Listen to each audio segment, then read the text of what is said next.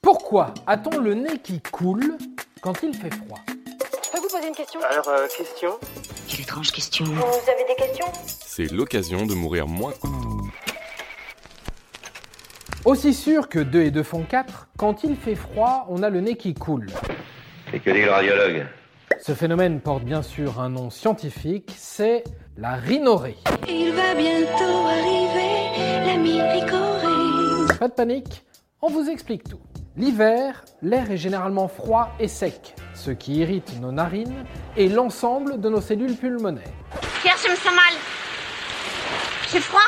Et pour éviter ça, le plus simple pour notre corps est d'humidifier et réchauffer l'air que nous inspirons.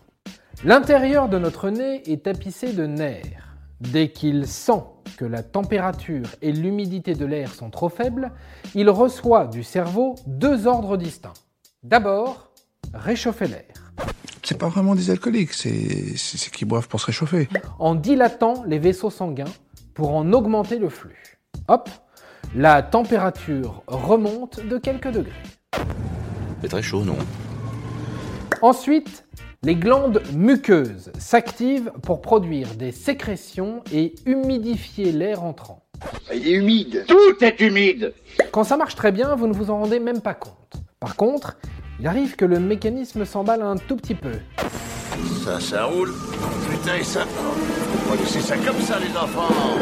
Résultat, les glandes génèrent trop de sécrétions et le nez se met à couler. Et voilà, maintenant, vous savez tout.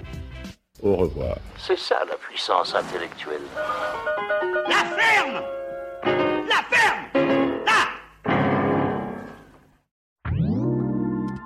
Avant de partir, attends, j'ai un truc à te dire. Viens découvrir notre podcast sexo, S'exposer.